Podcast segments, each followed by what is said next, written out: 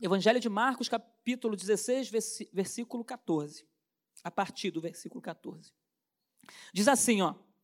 Finalmente Jesus apareceu aos onze, quando estavam à mesa, e censurou-lhes a incredulidade e a dureza de coração, porque não deram crédito aos que tinham visto já ressuscitado.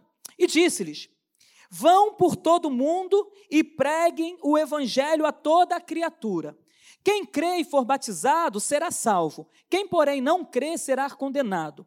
Estes sinais acompanharão aqueles que creem. Em meu nome expulsarão demônios, falarão novas línguas, pegarão em serpentes, e se beberem alguma coisa mortífera, não lhes fará mal. Se impuserem as mãos sobre os enfermos, eles ficarão curados. Até aqui, em nome de Jesus. Senhor, por graça e misericórdia, continue falando conosco e que a tua palavra entre em nossos corações. Ó Deus, que continuemos olhando para ti, pregando o teu evangelho, para que vidas continuem sendo salvas em nome de Jesus. Amém. Meus irmãos, é, eu tenho uma, um, um, um texto, não sei, um, um louvor, que ele sempre vem ao meu coração, é um louvor, inclusive.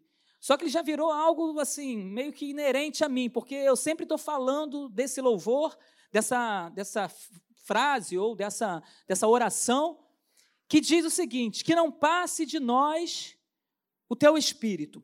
Tudo o que foi, tudo que foi dito a nós venha se cumprir que não seja preciso que se levante uma outra geração que vá avante. Venha sobre nós e realize o teu querer. Eu sempre tenho falado isso, e hoje eu acho que isso aflorou muito no meu coração depois do que, do que a Geisa falou. Essa geração, ela não pode, ela não pode passar sem que ouça a palavra de Deus através da minha vida e da sua vida.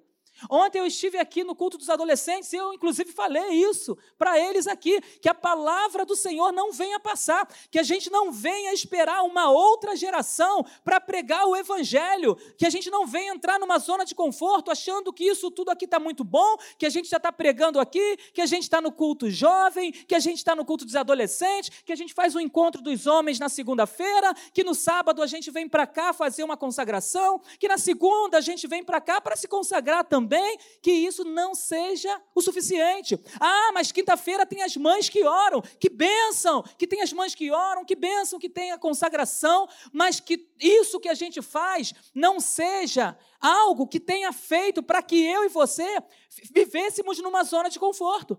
É muito bom pregar o evangelho aqui, é muito bom falar de Jesus aqui, é muito bom sim, mas só que fora dessas quatro paredes existe a sua residência, existe os seus vizinhos, existem os seus vizinhos, existe o seu trabalho, existe lá a sua faculdade, existe a sua escola, tudo isso ainda existe. Vir para cá no culto de manhã é maravilhoso, é muito bom que venhamos, que nos reunamos, que levantemos nossas mãos em adoração, tudo isso é muito bom, mas aqui nós estamos falando, na maioria das vezes, para gente que é crente.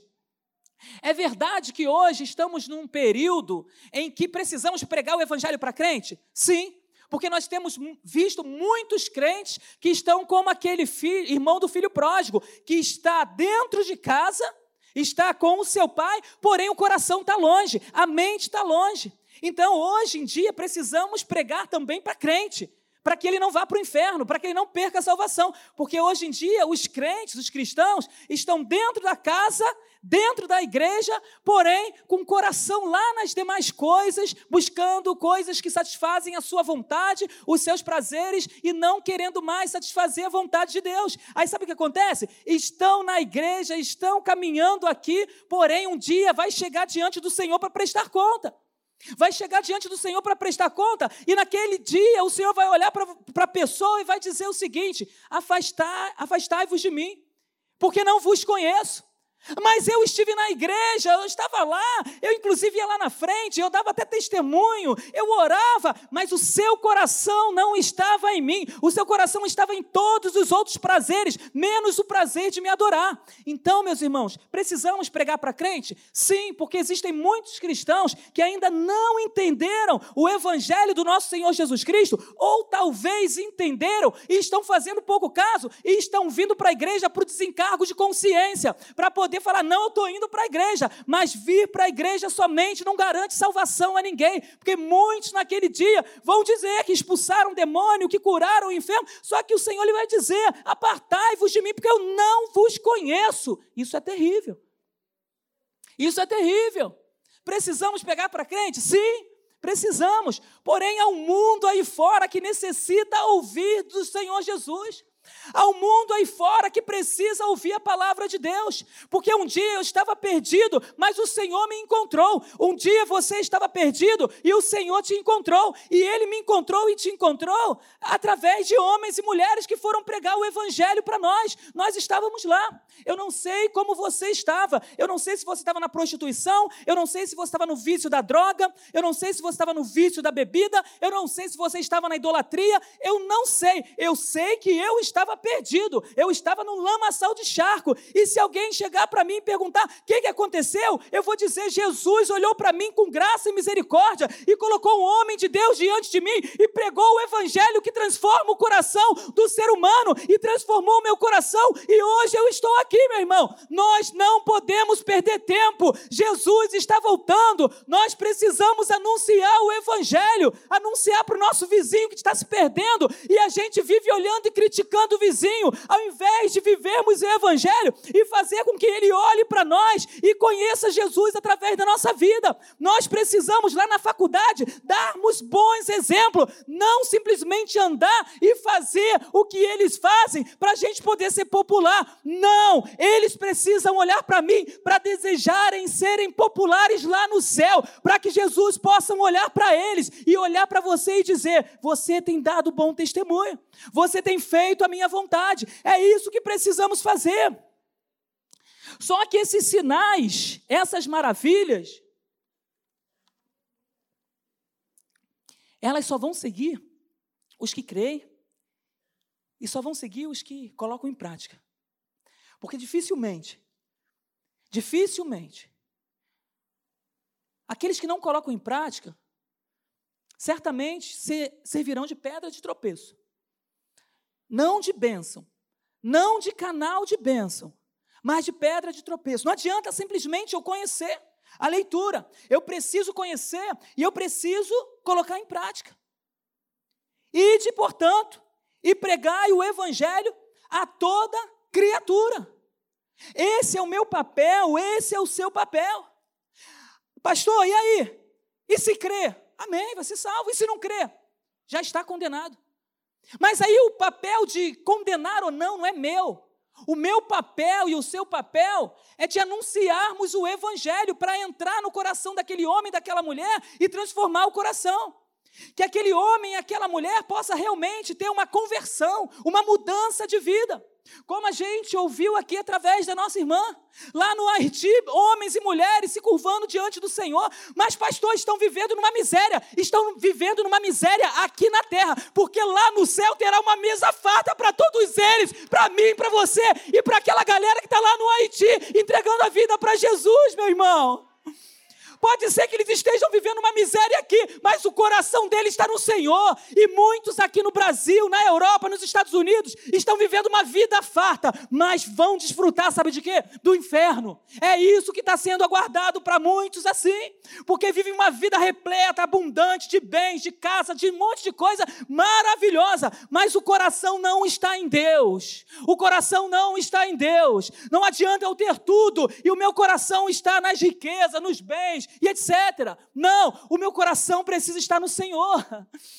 Aquelas pessoas estão vivendo uma, uma, vida miserável, abaixo da linha da pobreza, mas eles estão tendo um encontro com Jesus. Deus está abençoando, Deus está cuidando da vida deles, porque nós estamos passando aqui um período de 70, 80, 90 anos, mas o que nos aguarda é a eternidade. Porém, nós precisamos escolher: é a eternidade com Cristo ou sem Cristo, está diante de nós. O Senhor está mostrando o caminho e Ele está dizendo: esse é o caminho, siga por ele. O Senhor Senhor tem dado um spoiler. O caminho é esse aqui. O caminho é esse aqui. Larga tudo isso que você está fazendo de errado. Ou talvez algo que você está achando que, ah, não é tão errado. Ah, não é bem assim. É bem assim. Ou é sim ou é não. Ou você serve ou você não serve. Ou você caminha com Jesus ou você caminha com Satanás. É isso que o Senhor está colocando diante de nós essa manhã. Ou a gente decide ou a gente não decide. Ou a gente vem para ser transformado, ou a gente continua vivendo essa vida miserável, achando que está sendo salvo, somente achando. O Senhor tem colocado de nós, diante de nós coisas maravilhosas. O que nós precisamos fazer é colocar a mão no arado, mas é colocar a mão no arado e não olhar para trás, porque existem muitas pessoas colocando a mão no arado e olhando para trás, olhando para aquilo que, que, que, deseja o seu coração, aquilo que dá prazer. Eu não posso largar isso, eu não posso largar aquilo, porque se eu mergulhar no Evangelho, eu vou ter que renunciar. Mas, meu irmão, Evangelho é renúncia. Se você não abrir mão, você não vai conquistar nada. O Evangelho é abrir mão daquilo que, que mais me agrada agrada aqui na terra, aquilo que me dá prazer aqui, mas que não dá prazer para o Senhor. Meu irmão, nós precisamos abrir mão daquilo que satisfaz a nossa carne, para satisfazer o coração de Jesus, para satisfazer o coração de Deus. E por isso existem muitos que estão vendo acontecendo, mas nada acontece com ele. A gente começa a ver milagres, sinais, prodígios, maravilhas acontecendo na vida de outros e não acontece comigo, não acontece com você, mas não acontece por quê? Porque não busca, porque não mergulha, porque não se envolve, porque não quer mais de Deus. Porque quando a gente quiser mais de Deus, a gente vai mergulhar e a gente vai ver sinais acontecendo, coisas maravilhosas acontecendo.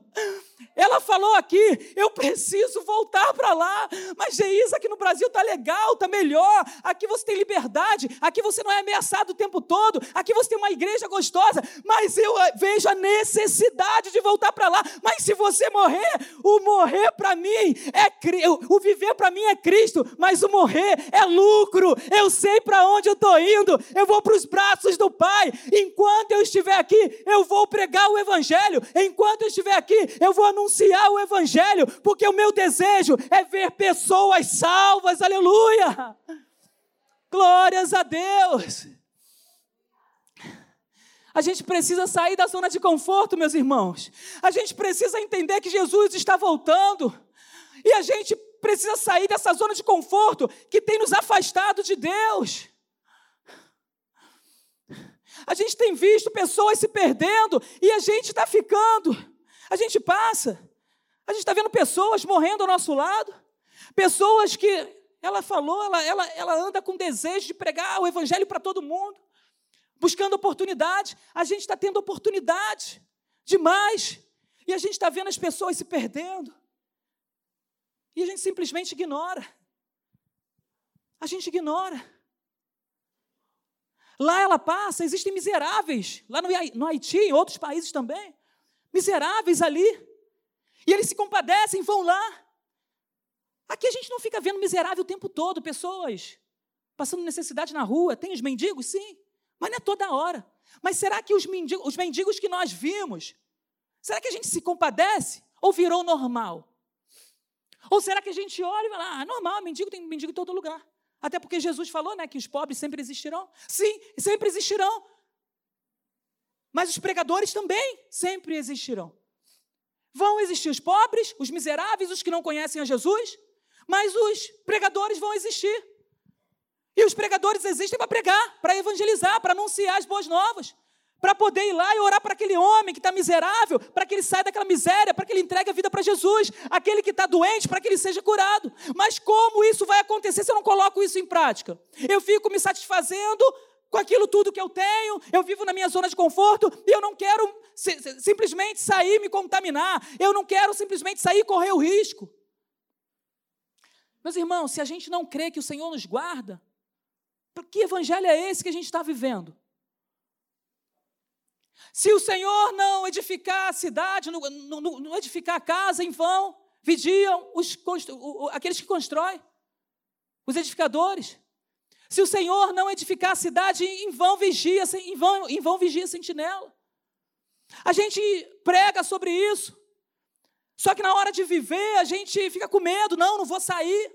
Não, eu não posso ir.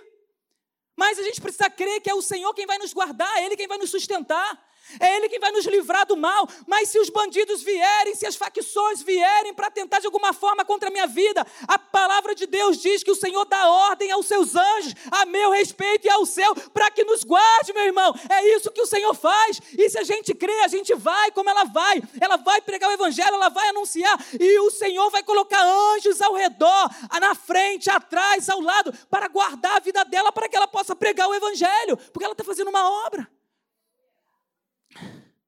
Mas, pastor, e se o Senhor quiser levá-la? Ela vai estar vivendo aquilo que é de melhor para a vida dela, vai estar vivendo com Cristo. Se o Senhor quiser me levar, eu vou estar vivendo o melhor que Deus tem para mim, eu vou estar vivendo com Cristo. Mas eu preciso entender isso, você precisa entender isso, porque enquanto nós não entendermos isso, sabe o que vai acontecer? Eu vou ficar no meu casulo, eu vou ficar na minha zona de conforto, eu não vou querer é, evangelizar o homem, a mulher que está passando porque está perigoso. Não, porque se eu evangelizar, ele pode me assaltar. Eu, se ele me evangelizar, meu irmão, a gente veio para pregar para o assaltante, a gente veio para pregar para o bandido, a gente veio para pregar para o pecador. Talvez você não era um bandido de arma na mão. Talvez você não era um criminoso com uma arma na mão, mas nós tínhamos as nossas dificuldades também. Nós estávamos distantes de Deus, como esses homens estão distantes de Deus. A diferença hoje, hoje, é que nós, quando alguém foi lá e pregou o Evangelho, nós entregamos nossas vidas ao Senhor e estamos caminhando com Ele. Nós largamos as nossas armas. Mas como que esses homens aí fora vão largar as armas? Como que esses homens vão largar a prostituição? Essas mulheres vão largar a prostituição? Como que essas pessoas que estão perdidas vão encontrar o caminho? Eles encontrarão o caminho através da minha vida e da sua vida. É isso. Eles vão olhar para nós, eles vão olhar para a minha vida, eles vão olhar para você e através de nós eles vão ver Cristo e a vida deles certamente será transformada. Sabe por quê? Porque Cristo transforma, meus irmãos. Ele transformou a minha vida, ele transformou a sua vida e ele pode continuar transformando. É só o povo de Deus se colocar à disposição para anunciar a sua palavra e Deus vai fazer. E aqui diz que o Senhor falou para que eles pudessem ir pregar o evangelho a toda criatura. Quem crer e for batizado será salvo, quem não crer será condenado. Aí Jesus fala algo interessante. Estes sinais acompanharão aqueles que creem. Em meu nome expulsarão demônios, falarão novas línguas, pegarão em serpente. E se beberem alguma coisa mortífera, não lhes fará mal. Se impuserem as mãos sobre os enfermos, eles ficarão curados. Nós queremos ver esses sinais acontecendo? Mas, pastor, ela veio e falou que o cego enxergou. Sim.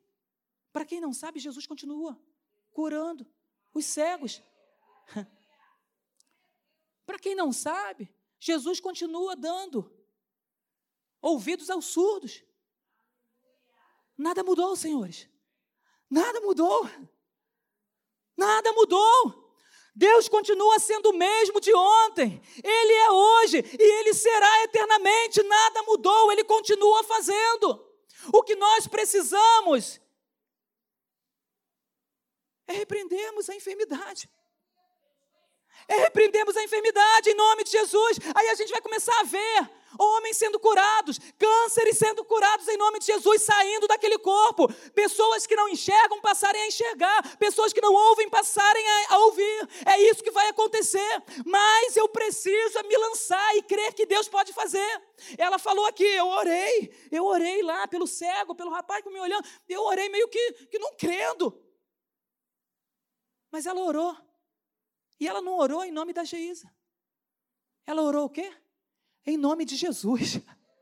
Não é o nome do Emanuel, não é o nome do pastor Rômulo, da pastora Raquel, não. É o nome de Jesus que liberta, é o nome de Jesus que cura, é o nome de Jesus que dá luz aos cegos, é o nome de Jesus que faz o cego, o, o, o surdo ouvir, é o nome de Jesus que faz isso, meu irmão.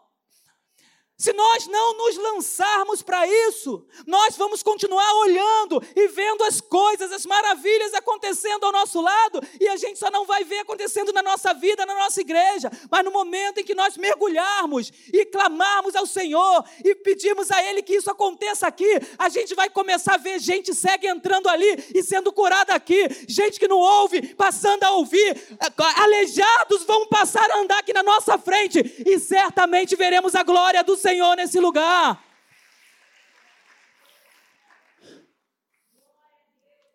E esses sinais seguirão os que creem, os que se dedicam, os que vivem uma vida séria com Jesus, aqueles que abrem mão dos seus prazeres, das suas vontades, para satisfazer a vontade do Senhor, aqueles que o seu coração está no Senhor, que o seu tesouro não são as coisas passageiras, mas o seu tesouro está nas coisas dos céus. O meu tesouro está onde está o meu coração. Eu quero perguntar para você agora uma pergunta retórica. Aonde está o seu coração? Aonde está o seu coração? Ontem eu estava no banheiro e eu comecei a conversar com Jesus banheiro. E eu parei para pensar e eu falei: Senhor, eu só penso nas coisas de Deus, na Bíblia. Eu estou aqui agora, estou pensando na igreja. Eu não consigo pensar em outras coisas. Eu, eu fiquei olhando e falei: Meu Deus, eu, eu acho que eu ainda estou fazendo pouco. Senhor, que eu possa pensar na igreja, que eu possa pensar na palavra, que eu possa pensar no Senhor. E que eu possa viver tudo isso que eu estou pensando. Que eu não venha simplesmente ser um ativista que tem atividades na igreja para fazer. Eu fico pensando, ai, tem alguma coisa para fazer na igreja. Tem atividade com os jovens, com os adolescentes para fazer. Tem atividade que o pastor me chamou para fazer. Tem atividade lá com a pastora. Isso é pensar a igreja.